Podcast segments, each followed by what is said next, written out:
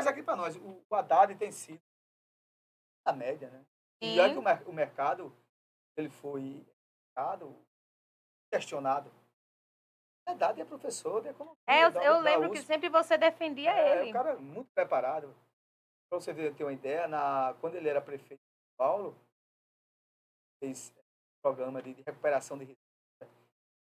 São Paulo, a cidade de São Paulo, o município de São Paulo saiu do déficit, foi para um superávit. Ele é muito organizado nisso aí.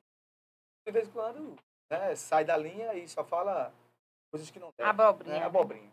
Então, o cara, quando é gestor, coloca eh, seus assessores auxiliares para tomar em conta as suas pastas. E ele, ele tem que cobrar aquilo né, e não querer interferir na pasta, porque é para você não ter. É Hum. isso? Então, e não ser. Então, se tu quer eh, reinar tudo, então fica sozinho aí.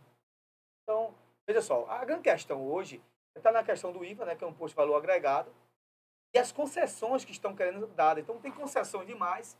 Só que nessas concessões que são dadas, alguém tem que pagar a conta. Todos os serviços aí nessa reforma tributária, eu- o Senado está avaliando isso, ele vai ser mais tributado. Né? Tem algumas concessões que, é- que vão ser dadas à população, mas você também não pode também sobrecarregar o empregador. Sim. Então tem que ter muito cuidado para que a reforma tributária, em vez de ser uma coisa boa, e a gente falar sobre isso, né, Já benéfica falou- pode ser maléfica, pode né? ser maléfica. E se você dá muita concessão na ponta, mas quem vai pagar essa concessão? É o empregador. Aí o empregador vai fazer o quê? Ele vai ter que também, no processo de compensação, ele vai aumentar no preço da sua industrialização, da sua produção. Se o cara for dono do mercado, na sua mercadoria, ele precisa também tirar os impostos. Na verdade, ele precisa também equilibrar para ter sua margem de lucro Sim. esse processo de margem de lucro, ele vai tirar o empregador, que paga o empregado, né? as obrigações e que mas isso tudo.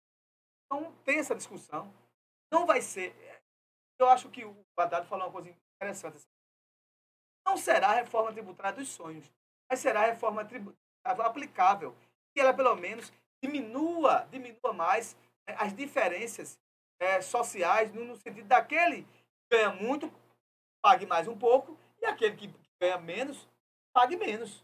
Sim. Então tem que, tem que gerar esse princípio. Reforma tributária ela tem que beneficiar os mais pobres e cobrar dos mais ricos aquilo que for justo. Não também cobrar aquilo que é injusto. E vamos observar, eu acho que vai ter uma grande vai começar agora uma grande discussão agora no Senado sobre isso. O, o- o senador, o Haddad, hoje, tem conversado muito com os senadores e entende que ela será aprovada aí. Terá quase 60 votos acho que é muito, uma perspectiva muito otimista que está tendo. Mas vamos ver. Mas eu entendo a reforma tributária, a médio e longo prazo, é necessária. O que não pode é ficar como está. Você vai colocar, escute bem, se você colocar litro de gasolina no seu carro hoje, aqueles que têm carro, aqueles que têm uma moto, 46% é de imposto. Está botando, na verdade, metade de um litro. Está colocando metade de um litro. Por quê? Porque a outra metade é de imposto. É assim.